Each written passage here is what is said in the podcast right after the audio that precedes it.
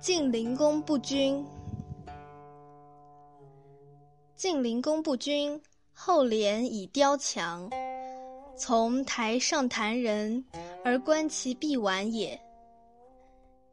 宰夫而雄繁不熟，杀之，置诸本，使妇人再以过朝。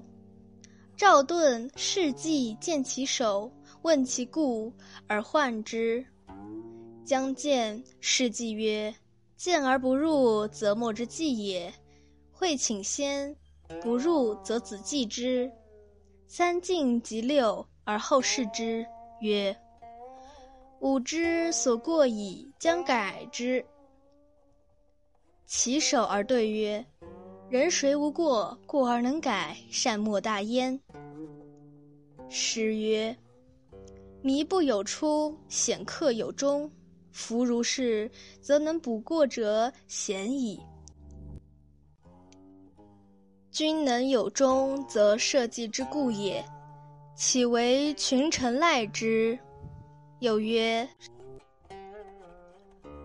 滚直有缺，为众山伏补之，能补过也。君能补过，滚不废矣。犹不改。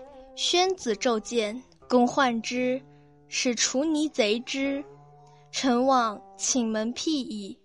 圣服将朝，上早，坐而假寐。泥退，叹而言曰：“不忘恭敬，民之主也。贼民之主不忠，弃君之命不信。有依于此，不如死也。”触怀而死。秋九月。晋侯应赵盾酒，服甲将攻之。其右提弥明知之，屈登曰：“臣事君宴，过三绝，非礼也。”遂伏以下。公叟伏敖焉，民薄而杀之。盾曰：“弃人用犬，虽猛何为？”斗且出，提弥明死之。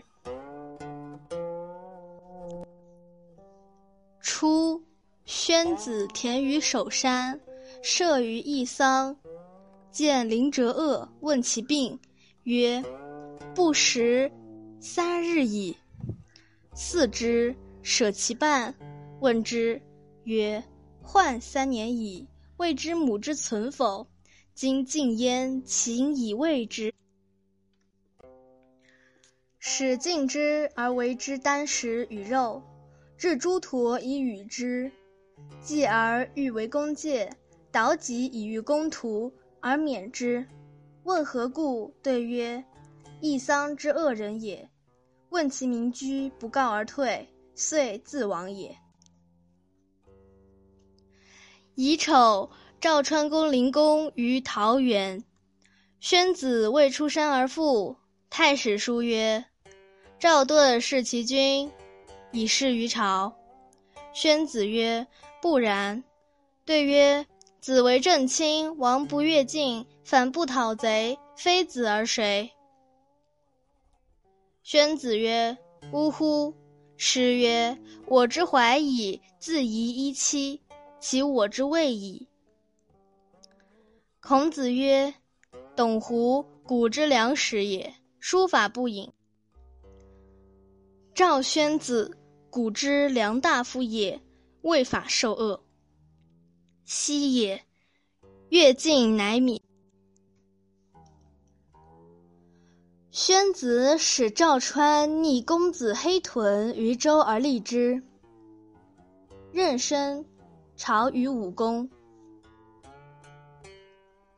译文：晋灵公不行君道。大量征收赋税来满足奢侈的生活。他从高台上用弹弓射行人，观看他们躲避弹丸的样子。厨师没有把熊掌炖烂，他就把厨师杀了，放在筐里，让宫女们用车载经过朝廷。大臣赵盾和世纪看见露出的死人手，便询问他被杀的原因，并为晋灵公的无道而忧虑。他们准备规劝晋灵公，世纪说：“如果您去觐见，而国君不听，那就没有人能接着觐见了。让我先去规劝，他不接受，您就接着去劝谏。”世纪去见晋灵公时，往前走了三次，伏地行礼三次，晋灵公却假装没有看见他。到了屋檐下，晋灵公才抬头看他，并说：“我已经知道自己的过错了，打算改正。”世纪叩头回答说。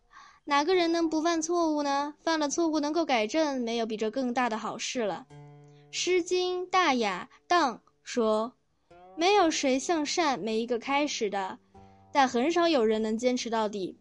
如果这样，那么弥补过失的人就太少了。您如能始终坚持向善，那么国家就有了保障，而不只是臣子们有了依靠。”《诗·大雅·真名》又说。周宣王有了过失，只有众山府来弥补。这是说周宣王能补救过失，国君能够弥补过失，君位就不会失去了。可是晋灵公依然没有改正，赵盾又多次劝谏，使晋灵公感到厌烦。晋灵公便派楚尼去刺杀赵盾。楚尼一大早就去了赵盾的家，只见卧室的门开着。赵盾穿戴好礼服，准备上朝，时间还早，他和衣坐着打盹儿。楚尼退了出来，感叹地说：“时刻不忘记恭敬国君，只按时上朝，真是百姓的靠山啊！杀害百姓的靠山，这是不忠；背弃国君的命令，这是失信。不忠不信中有一样违背了，还不如去死。”于是楚尼一头撞在槐树上死了。秋天九月，晋灵公请赵盾喝酒。